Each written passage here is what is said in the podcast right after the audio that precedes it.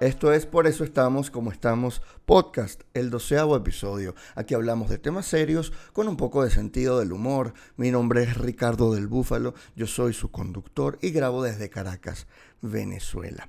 El día de hoy es el último episodio de esta temporada. Me voy a dar un pequeño break, unas pequeñas vacaciones para repensar el podcast y relanzarlo para que sea más entretenido. Y pues eh, quiero hacerlo con un amigo personal, un amigo que es muy importante en mi vida y quizá él no lo sepa, pero lo ha influido mucho en mi conciencia política. Él se llama Daniel Antequera. Daniel es diputado por el Estado Lara y es director de Alimenta la Solidaridad en el Estado Lara. Desde que tenía yo como 15 años más o menos, Daniel eh, me invitó a ser parte de sus programas. Él estaba en Voto Joven, en J, Jóvenes Trabajando Aquí, y muchas otras eh, organizaciones juveniles que surgían en, estamos hablando en el 2009, 2008, 2010, pues eh, todavía eran años electorales, todavía se organizaba la gente para que votara, los jóvenes. Y pues él me introdujo no solamente en eso, sino también en comunidades pobres, en comunidades eh, depauperadas, mal organizadas, y pues él me enseñaba básicamente, sin saberlo, también él aprendiendo un poco a organizar a la gente. Y, todo con base en, pues, en las ideas, con base en difundir ideas de cambio, no solamente en asistencialismo, porque a veces en eso cae la oposición, en darle unos balones a una comunidad, cosa en la que, con la que yo siempre estuve en desacuerdo y siempre lo manifesté. Eh, pero eh, Daniel lo llevaba más allá. Con Daniel, por ejemplo, abrimos una biblioteca en una, en una comunidad del oeste de Barquisimeto, en la California, por ejemplo. Entonces, con él aprendí de, conciencia política, aprendí lo importante que es tener conciencia, no solo de la organización social, sino de que aunque unas personas tengan, eh, por decir, eh, sean pudientes, pues ahí al lado de tu casa puede haber una persona muy pobre. Y eso tiene que ver con decisiones políticas, eso tiene que ver con organización de la sociedad. Y no solamente alguien es pobre porque tomó malas decisiones en su vida o por falta de educación, no, tiene que ver con muchas cosas relacionadas a la dinámica social. Y por, eso me he interesado tanto en estos temas y creo que lo hemos hablado a lo largo de varios episodios de este podcast y se han dado cuenta mi interés por el tema. Así que para este último episodio, pues quiero conversar con Daniel, quiero que ustedes escuchen de su propia voz el trabajo que él está haciendo en Barquisimeto. También está con una nueva organización o una nueva manera de organizar líderes de distintas organizaciones, de, distintas, de distintos lugares de, Lara. Eh, está organizando líderes deportivos, empresariales, etcétera. Todo para que pues cobre una mayor fuerza eh, la influencia entre distintas comunidades del Estado. Y pues me parece un trabajo que es necesario ahora en este tiempo en el que el, régimen chavista, neototalitario, fascistoide, comunista, como quieran llamarlo, pues ha atomizado a la sociedad, nos ha separado, incluso eh, sin señal telefónica. Ahorita no hay manera de comunicarte si estás en Sanare con alguien de, de Quíboro, de Barquisimeto, porque no hay señal, porque no hay luz, etcétera. Entonces eh, hay que organizarse de nuevo como lo hacían clandestinamente en los años 40, 50, sin telefonía móvil. Hay que organizarse casi que, bueno, nos vemos a las 6 en tal lado y esperas a que llegue. Algo que yo no entiendo cómo la gente hacía en ese entonces. ¿A qué hora llegas tú? Como a las 8. Bueno, y uno esperaba. Si no llegaba, en alguna casa se habrá quedado. Pues así está la gente ahorita en el interior del país. Está completamente incomunicada. Entonces, pues es un trabajo para mí necesario que se está haciendo. Y pues ya sin más darles preámbulos, gracias por haber estado hasta acá, hasta esta primera temporada. Vamos a darnos un break. Pero antes vamos a hablar en la silla tibia con Daniel Antequera. La silla tibia. Nuestro invitado de la silla tibia de hoy es Daniel Antequera. Un aplauso para Daniel. Es diputado, es líder social del Estado Lara y mi amigo personal. ¿Cómo estás, Daniel? Hola, Ricky. Muchísimas gracias. Solo lo importante el último.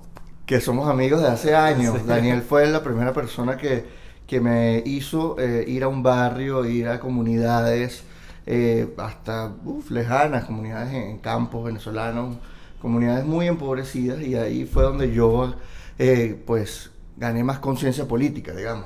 Ahí, yo me interesé mucho por la política y justamente gracias a Daniel. Daniel está hoy en, como líder de Alimenta la Solidaridad en el Estado Lara. él lleva el programa de Alimenta la Solidaridad allá, que consiste básicamente en, en atender eh, la desnutrición, atender la malnutrición de niños y, y madres, si no me equivoco, ¿no? Así es. Y ya cuentan con cuánto, con 2.000 2.000 atendidos, 2.000 chamos, Todos los días. todos los días, Y 21 comedores, aunque ya vamos a abrir dos más. todos los días de lunes a domingo, De lunes a viernes. de lunes a viernes. Sí, pero el trabajo sigue los fines de semana. Y son eh, atendidos en, por desayunos, En almuerzos. almuerzos. Todo, sí, la hora fuerte. La ¿Y cuántos fuerte. comedores ya van? Bueno, nacionalmente, que me comentaba Roberto, ya pasamos 145 comedores. Roberto Patiño. Roberto Patiño, eh, fundador de Alimenta Nacional. Este, nosotros allá tenemos 21 comedores, aunque ya pronto vamos a abrir el 22 y el 23. Y pues, primero agradecerte, antes de entrar en, en materia, agradecerte eh, la oportunidad. Cuento de Ricardo mucho, de verdad que te felicito porque ha, ha mejorado el Ricardo que se venía en autobús para los cursos con Laureano Hace años. hace años, todas las semanas. Este, y ese Ricardo que también que tú decías que fundamos una biblioteca en Fundamos un una barrio, en el barrio La La California. La En el norte de Barquisimeto. En el oeste. En el oeste, en el ¿no? oeste de Barquisimeto, que la biblioteca todavía está administrada por la comunidad. Que era el proyecto. El proyecto era eh, conseguir libros donados por gente, abrir un espacio que ellos tenían ahí, lo, Sí. lo, lo acondicionamos, le- pues, lo pintamos junto con la comunidad, pues buscamos estantes y todo. Voy a buscar una foto de Ricardo. en pintando esas cosas y las vamos a poner en, en YouTube. Y, y ha pasado bastante tiempo desde entonces, Sí. eso fue hace ya como 10 años. Hace como o 10 menos. años. Hace como 10 años. Tenía ha pasado yo- rápido el tiempo. ¿no? Tenía yo 18, 17 años. Y tú también estabas Sí, joven. estaba en ¿Tú, la universidad. ¿Tú tienes cuántos años? 31. 31. tú Tenía eres- 21. Claro, tú eres, tú en la universidad. tú eres un político joven. Sí. ¿Sabes qué? Hay gente que odia a los políticos y yo no, porque yo conozco varios y yo sé, eh, yo sé cómo son, eh, eh, bueno, los políticos que yo conozco, hay unos que solo les interesa el poder, Sí. pero los que yo entrevisto, los que yo, te- mis amigos son políticos que les interesa lo social y por eso justamente les doy voz. Nunca entrevistaría aquí a Ramos Ayub, porque no me interesa. Entrevistaría a gente como Daniel, porque Daniel ve un futuro, tiene una visión de futuro para Venezuela y para el Estado Lara, que es donde él más se ha, ha centrado su trabajo. Daniel, eh, además, no solamente está con Alimenta, tú has tenido muchos proyectos allá. Sí, ahorita vamos a empezar otro que se llama Núcleos de Paz que también nos tiene bien ocupados y en el tema parlamentario que no es nada fácil. No es nada fácil. Está en un parlamento en dictadura y, acompañar a la gente pues este y tratar de construir de alguna u otra manera un acompañamiento político en una situación tan compleja como la que vivimos en Venezuela. Pero bueno, eso no- nos mantiene día a día, eso nos llena eh, de inspiración y alegría saber que hay muchas más realidades positivas y gente ganada a la reconstrucción de un país desde abajo, desde lo social. Yo creo que hay que ver lo político, sin duda alguna, con un altísimo componente social para desde poder transmitir una sociedad o una visión de sociedad un poco más justa. Y, creo que hoy en Venezuela eso cabe perfectamente. No se puede concebir la política sin entender, comprender y por qué no va a dar pinceladas de lo que es una eh, un, un modelo de país que, que al final todos queremos y que hoy lamentablemente está tan ausente, pero pudiésemos sentir que, bueno, que está posible por lo que estamos viviendo en nuestro país. ¿A qué país aspiras tú, Daniel? Porque te lo pregunto porque Alimenta la Solidaridad es un programa de asistencia que surge por una emergencia, Sí, una sí. emergencia humanitaria. Pero ese programa en- debería dejar de existir. O sea, Sí. su propia meta debería ser que, que termine ese programa. ¿Tú te imaginas esa buena noticia que sería cerrar el Cerramos- comedor porque la gente de ahí empezó a dejar de ir porque la gente Ya puede comprar ya su puede comida. comprar sus cosas? ¿Te imaginas esa buena noticia? Esa es la que mejor noticia que puede Esa recibir. es la mejor noticia y hacia allá hay que apuntar. Los comedores no pueden ser permanentemente en el tiempo porque, bueno, además es un gasto muy, muy grande que gracias a muchísimas personas que se preocupan de los demás y que se ha generado un valor de la solidaridad o, un- o se ha reconceptualizado el valor de la solidaridad y expresarlos con ejemplos, este, es complicado decir, bueno, vamos a mantenerlo en el tiempo, a pesar de que desde ahí se inspiran otros otro tipo de esfuerzo, otro tipo de mensaje como el valor del trabajo, de la integración comunitaria, que es parte también de los objetivos, pues hay que apuntar hacia el tema de que los comedores en un momento donde Venezuela salga de la emergencia humanitaria compleja podamos cerrarlo y aprovechar eh, esa enseñanza que quedó en la comunidad de articularse, de juntarse en el peor de sus momentos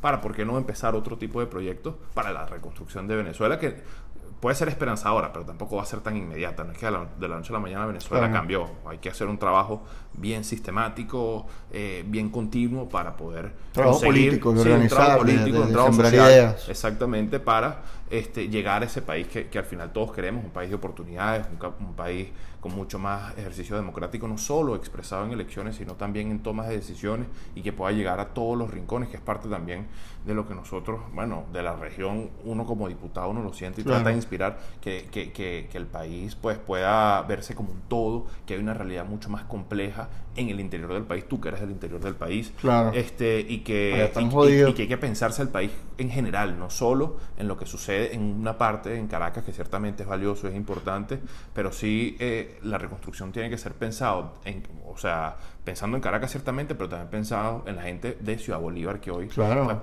Puede estar tan distante. Es nacional. Y, y estos problemas, y yo creo que es un eh, una situación que, que a mí me, me genera mucha intriga y, y- y hasta miedo, eh, que, que nos estamos desconectando en Venezuela. Y pareciera que el país se va fragmentando eh, en grandes regiones, o ya no en grandes regiones, sino en estados, o capaz ya no en estados, sino en ciudades, y la gente se va encerrando en su visión, o en su forma, o en sus problemas, y en sus necesidades, y hasta en sus oportunidades, y no Claro. está dejando de pensar en un país global, o sea, un país, parte un país la- general que, que- tiene enormes, exactamente, enormes potencialidades si trabaja de la mano. Ahora, Daniel, ¿tú crees que ese cambio es posible en, en la cabeza de los venezolanos? Yo me lo pregunto porque se está rumorando esta semana que quizás con las negociaciones en Barbados pues venga una posible elección con un candidato oficialista que podría ser Héctor Rodríguez. Eh, supongo que ese candidato se le enfrentaría a un opositor unitario eh, si la oposición aprende algo, que sería Guaidó, creo yo, ¿no? Eh, me da miedo que gane Héctor Rodríguez y que gane unas elecciones limpias y libres, porque ganó Chávez en este país y este país ha, ha sido gobernado 20 años por el chavismo, 20 años por políticas asistencialistas, por programas eh, completamente populistas, y me da miedo que pues sencillamente se vayan por lo mejor santo conocido que bueno por conocer. Sí. En este caso, ¿tú crees que la, la gente ha aprendido algo? Tú que has estado en las comunidades desde la época de Chávez, ¿tú crees que han aprendido a decir, no, esto no funciona, vámonos por algo nuevo? o- Sí, yo creo que estos momentos ayudan a, digamos, a, a- a tener claro qué es lo que demanda un pueblo. Este, o, un, o un país entero. Yo, partiendo primero de lo que decías tú, que es el- es sobre el tema del cambio, yo creo que el venezolano está convencido de que el cambio, o el cambio, o la salida de la dictadura, hablemos claramente, la salida de la dictadura es un, es, es un logro que vamos a conseguir. Y lo voy a poner por un caso muy, muy, muy puntual eh, del 30 de abril y del 1 de mayo. El 30 de abril, ante un hecho que unos dirán, bueno, este, pasó algo, pero no terminó de pasar lo que debería haber pasado, este, cualquier sociedad o, cu- o cualquier país del mundo hubiese claudicado. Hubiese dicho, mira, vamos a replegarnos y aquí pues este, vamos a esperar que pase tiempo para nuevamente construir eh, capacidades, oportunidades y un momento político para salir masivamente a la calle. Y el primero de mayo, o sea, al día siguiente, 24 horas después, la manifestación, y lo, lo digo yo desde lo que viví en Barquisimeto, que por cierto nos cayeron a palo, este, la manifestación era una cosa impresionante. Entonces te demuestra que, que aquí hay un espíritu de combate y, y una necesidad de rescatar una democracia, que eso va a ser eh, algo muy importante que tiene que quedar en estos momentos o, o cómo se va a construir est- este momento en Venezuela. Sobre el tema de Héctor Rodríguez, mire, ojalá lleguemos a un desenlace, ojalá lleguemos pronto a un desenlace de manera traumática, este, a un desenlace de esta situación tan compleja. Y si vamos a un proceso electoral, yo creo que aquí la gente ya separó claramente el trigo de la paja. Fíjate que el daño mundial que le ha hecho a la izquierda Maduro es un tema grosero. O sea, hasta la izquierda, a la izquierda del mundo le estorba Maduro, porque todo lo que huele a izquierda en Latinoamérica pierde. Claro, pero si Pero en Venezuela, Rodríguez sí, pero, sí, pero en Venezuela no va a estar ajeno a esto. La gente sabe quién es el responsable y más recuerda la frase que dijo él cuando era ministro de Educación. Sí. O sea, que inspiraba a que la gente siguiera pobre para ellos tenerlos arrodillados, ¿no? que la educación yo- no era buena. que la Para la gente pobre, porque si no se vuelven clase media, se vuelven escuálidos. Exactamente, entonces, eh, en todo caso, yo creo que aquí la gente va a dejar grandes mensajes. Y no solo en un, término, en, en- en un tema electoral que, que si llega a pasar, a esta hora no sabemos nada. Claro. Capaz cuando salga Ya hay un desenlace. de- No de creo, no creo que varios- bueno, pero para bien o para mal, no lo sé. Este, pero yo creo que más allá de un tema posiblemente electoral de lo que viene, yo creo que la gente va a dejar grandes, o estos momentos van a dejar grandes momentos. O sea, lo que yo evidencio y siento es que estos momentos han permitido parir liderazgos, liderazgos políticos, pero también liderazgos sociales, también liderazgos gremiales, que eh, por eso creo que, que el tema de una elección eh, la gente va a saber fácilmente discernir entre lo bueno y lo malo, entre Obviamente una responsable y no. elección libre. Pero el mensaje es mucho más profundo sobre lo que hoy la gente demanda de sus líderes. Y por eso a veces pues genera hasta dentro de la oposición esa separación automática. Bueno, más allá hasta del tema de la edad, ¿quién me acompañó en el momento que yo lo necesitaba? ¿O quién, lo, quién vino fue a tirarse fotos?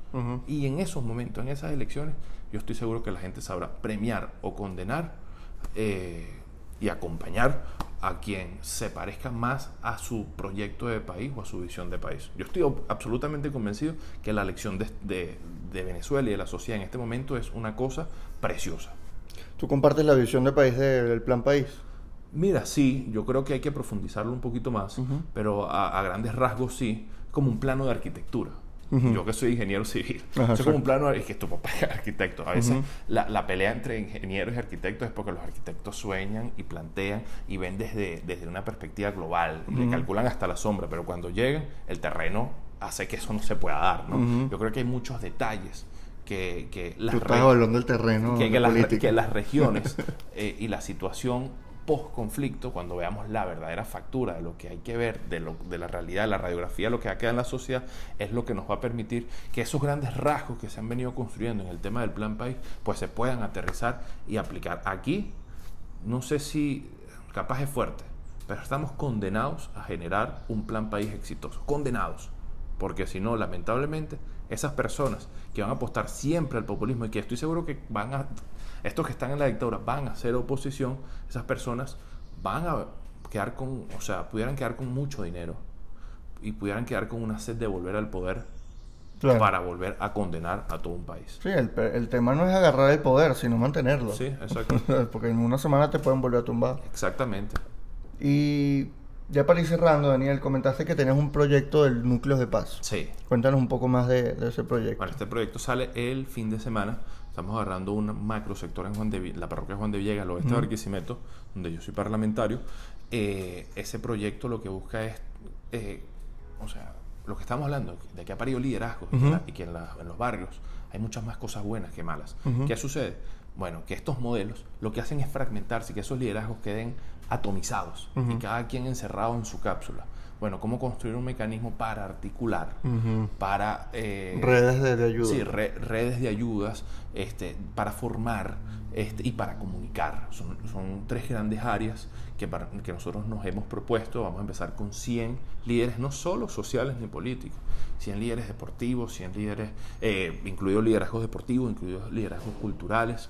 eh, y, y cualquier cosa que esté en el barrio haciendo cosas positivas, es necesario articularlo y proyectar, porque esta, esta fase de la reconstrucción necesita, por supuesto, valores como la solidaridad, que, que Ujú. trabaja, alimenta la solidaridad, pero también necesita una condición que es Claro. hacerlo con esperanza, sabiendo que mi realidad es mucho más positiva. Cosas que nos han cambiado la dictadura. La dictadura piensa y trata de sembrar todos los días de que el futuro sea, será peor que el presente Ujú. En un país normal y más en un país donde eh, hay que reconstruir desde las cenizas o hay que construir desde la nada. O sea, hay que transmitir un mensaje de que el futuro es mucho más prometedor y alegre y esperanzador que el presente que hoy pudiese tener muchísimos problemas para pues estar motivado todos los días a sacar lo mejor de cada uno de nosotros y, pues hacer y lavarle la cara a un país que lamentablemente va a quedar eh, con muchísimos problemas, no podemos negarlo, te- o sea, te cuento los testimonios de la, de la gente que nos narra, va a quedar con muchos problemas que amerita un trabajo muy de tierra, no, eh, necesita un trabajo donde muchísimas ONG, donde muchos partidos políticos, donde muchos liderazgos sociales estén comprometidos con una realidad que, que, que hay que cambiar en conjunto y dejar a veces tanta peleadera absurda e innecesaria. Porque lo que hoy En estamos... tantas divisiones. Sí, porque hoy lo que hoy estamos de alguna u otra manera viviendo, vivenciando y siendo protagonistas es un momento histórico. Hay que tener una conciencia histórica Sí. este, de, de este momento porque lo que pudiéramos estar haciendo nosotros pudiera ser pues un camino para los próximos, ¿por qué no? siglos. Entonces hay que vivir las bases del futuro. Así es, hay que hacerlo con mucho compromiso histórico y yo estoy seguro que Venezuela pues ha podido romper muchas cadenas y ojalá, o sea, el reto es romper la cadena y no volver a caer en esto, porque pues, la historia de Venezuela nos hace que volvamos a caer en esto y, y yo no diría reconstruir una democracia, porque eso es como agarrar un edificio viejo que ya está, que tiene las bases hechas, ¿no? Aquí es construirlo desde cero, a nuestra manera, a nuestro estilo y teniendo claro que es un compromiso de todos no volver a caer en una dictadura en nuestro país. El perrito está de acuerdo contigo. Así es. Gracias, Ricky. Gracias, Daniel. Gracias por venir, gracias por, por el trabajo que estás haciendo y bueno, síganlo en sus redes para que se enteren más de, del trabajo de Daniel, de Núcleos de Paz y de Alimenta la Solidaridad. Ya continuamos con el programa y el perrito les manda saludos. Este fue todo el episodio 12. Este es el fin de la temporada de Por eso estamos como estamos podcast. Vamos a repensar para volver a hacer una segunda temporada pues más entretenida, más divertida para ustedes. Gracias por escucharlo, por ponerle 5 estrellas en Apple Podcast, por meterse en patreon.com slash R del Búfalo apoyarlo. Este programa llegó a ustedes gracias a Vladimir López, Antonio, Carlos, Eduardo, Dulce, Reinaldo eh, Balbuena y Ana Fernández. Son mis patroncitos, así les agradezco mucho que me apoyen y pues eh, que estén con esta comunidad intentando conversar sobre temas que son serios, sí, pero con un poquito de sentido del humor. Eh, les pido que lo compartan, que le den like, que se suscriban a mi canal de YouTube, que me sigan en Spotify, en Apple Podcast. Pero no les voy a jalar bola, porque por jalar bola es que estamos como estamos.